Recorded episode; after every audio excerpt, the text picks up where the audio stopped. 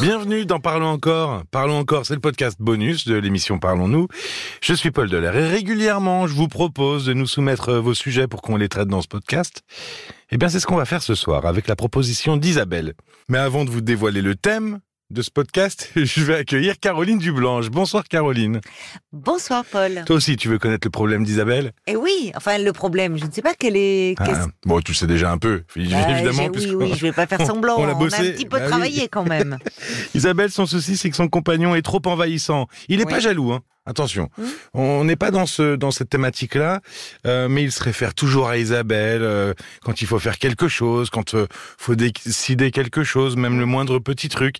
Et c'est vrai que ça peut paraître un peu bête comme ça, dire oui, ah, c'est toujours moi qui, ah, il demande toujours à moi, il demande toujours à moi, mais ça peut devenir très étouffant finalement dans le quotidien.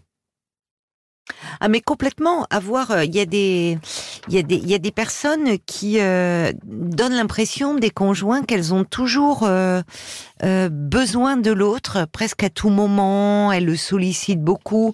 Alors ça peut être pour des choses au départ qui peuvent paraître anecdotiques, mais c'est toujours le même qui organise les week-ends, les vacances, le choix du mhm. resto. alors au bout d'un moment, euh, ça peut finir par peser dans la relation le fait qu'un euh, se place dans cet état de dépendance vis-à-vis de l'autre. finalement, parce que le, c'est, parfois on peut dire prendre le lead. on dit ça maintenant chez les jeunes, mais euh, prendre le lead. Oui, c'est décider finalement les choses, toujours ah. décider, toujours être le moteur. Parfois, on n'a pas forcément envie et on le subit parce que l'autre nous le demande. Ben, C'est-à-dire que euh, forcément, euh, ça crée une relation euh, qui finit par être déséquilibrée.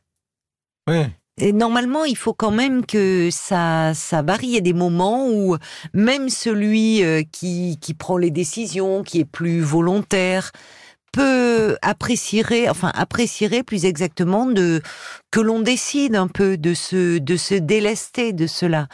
Quand le, le rapport est toujours dans le même sens et, on est un peu sur de la charge mentale en fait. Oui, mais au-delà de ça, en fait, c'est que il euh, y a il y en a un qui se qui se place dans une position euh, euh, de, de, dépendance.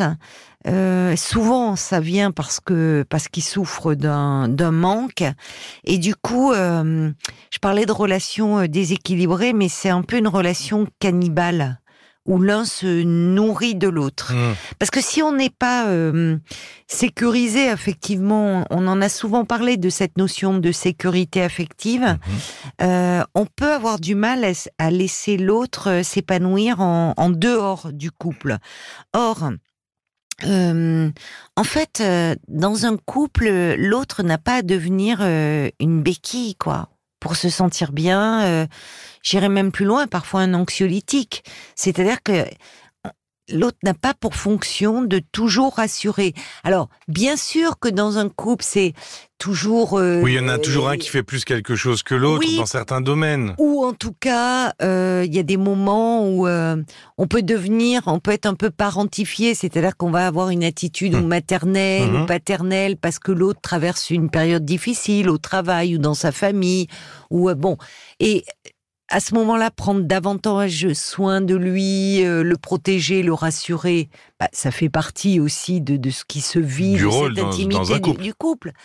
Mais quand ça devient euh, finalement le quotidien, c'est là où euh, ça, hum, ça met en fait le couple en danger, parce que parce que finalement le lien amoureux, il va se transformer et euh, en quelque chose où euh, on est on est presque dans une fonction parentale, pas presque, parfois dans une fonction parentale vis-à-vis de l'autre.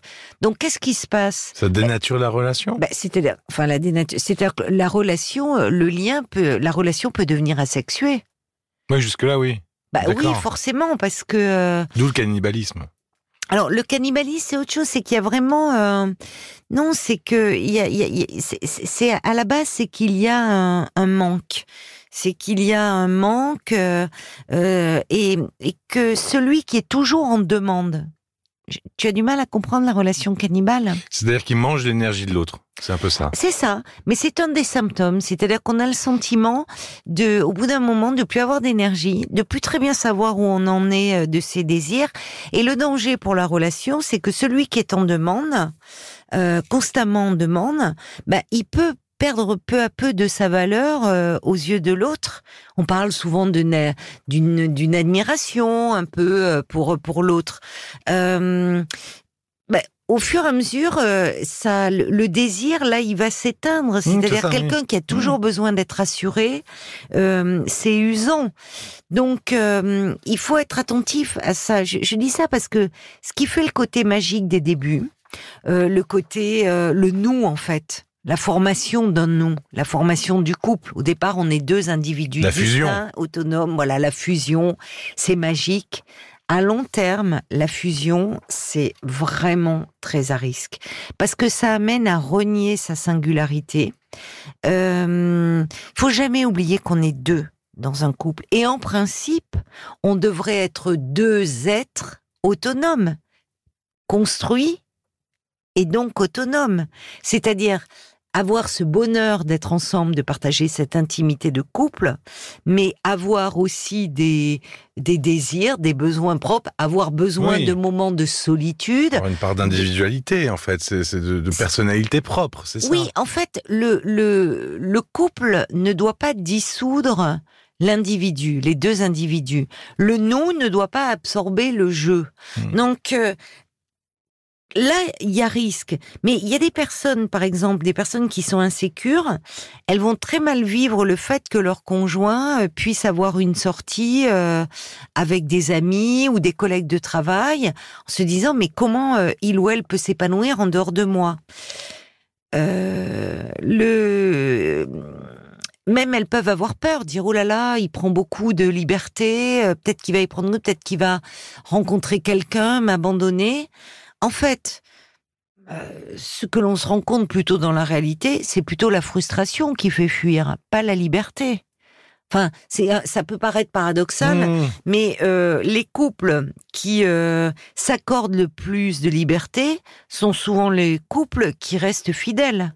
Et souvent, ce qui fait qu'au bout d'un moment, oui, des soupapes, c'est des soupapes de décompression, c'est des moments pour soi. C'est des moments pour soi où on vit et qui non seulement permettent de mieux apprécier ce bonheur de retrouver l'autre, d'avoir cette intimité de couple, euh, et aussi vont nourrir la relation. Parce qu'au bout d'un moment, le couple, il a aussi besoin d'oxygène pour rester vivant et pour se nourrir. Parce qu'on sait tous que la vie de couple, ça peut devenir un ronron, pas forcément désagréable, mais routinier. En plus, avec la vie moderne qui est quand même très fatigante. Mais qu'est-ce qui fait? Oui, c'est confortable de se retrouver le soir. C'est on est dans son petit cocon, mais on s'endort dans le même lit, euh, euh, un peu fatigué. On est bien, on est euh, épuisé, chaste, euh, bon, euh, et qu'au bout d'un moment, ben voilà, il y a un autre, quelque chose qui va se passer, qui va de nouveau attiser notre désir.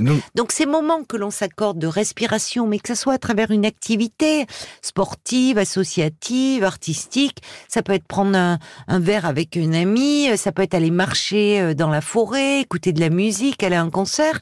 Ben c'est des moments où on se sent à nouveau bien, où on renoue avec soi-même et on va l'insuffler dans la relation de couple. En fait, en disant cela, me vient, enfin, il faut penser à, cette formule euh, de, de Georges Bernard Shaw qui reste vraiment terriblement euh, d'actualité. Euh, quand un homme et, et, une femme se marient, ils ne font plus qu'un, mais la première difficulté est de décider lequel. Ça illustre bien le danger de la fusion. Hein. Donc, c'est ça la clé finalement pour réussir à un peu se détacher, c'est de prendre du temps pour soi et puis de dire écoute là je suis pas dispo, c'est moi pour moi. Il est important de pouvoir exprimer, de dire à l'autre que l'on a besoin de, moments de, de, solitude, de moments où on, fait autre chose, où on fait quelque chose en dehors euh, du couple. Et euh, peut-être de faire prendre conscience à cet autre qui est trop dépendant qu'il y a quelque chose qui est de l'ordre du manque euh, sur le, sur le, qu'il devrait approfondir, qu'il devrait. On peut pas demander tout à l'autre. on peut pas demander à l'autre de, de nous combler, de de de d'être euh, de devoir être lié à notre épanouissement personnel, euh, parce que finalement, en faisant cela, on se comporte comme de gros bébés. Euh, on n'est plus un, un, conjoint, un être sexué qui est dans le désir, on est dans le besoin, on est comme un gros bébé qui est toujours avide de sa maman et qui a besoin d'être sécurisé. Finalement, comme un gros, comme un gros bébé, il faut, euh, il faut parfois dire non et quitte à ce qu'il y ait des répercussions. Mais tu as raison. Si les choses sont pas faites ou je ne sais quoi, mais on tient le non, c'est un peu ça. ça. Mais parce que sinon, c'est un bébé, c'est insatiable, ça dévore un bébé. Donc effectivement, tu as raison. Il faut là aussi savoir dire non, savoir mettre des limites, parce que sinon, si on s'enferme dans ce type de relation euh, où les rôles sont trop bien définis, ben ce double qu'on a en face de soi, il devient pas trop prévisible du coup, un peu invisible, la lassitude gagne du terrain et puis le désir s'éteint. Donc, c'est à risque. Bon, alors nous, on va pas être trop envahissants. On va vous laisser. Hein, on va aller se coucher et, euh, et, pour patienter. on va se retirer sur la bah pointe des pieds, vous laissez beaucoup de liberté, d'autonomie tout le week-end. Oui, bah alors pour patienter avant dimanche soir 22h, vous pouvez aussi écouter les podcasts et les replays de cette semaine sur l'application RTL.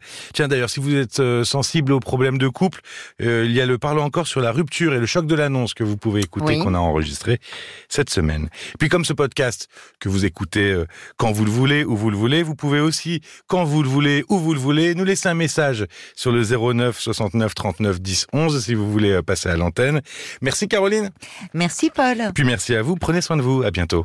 À bientôt. Parlons encore. Le podcast.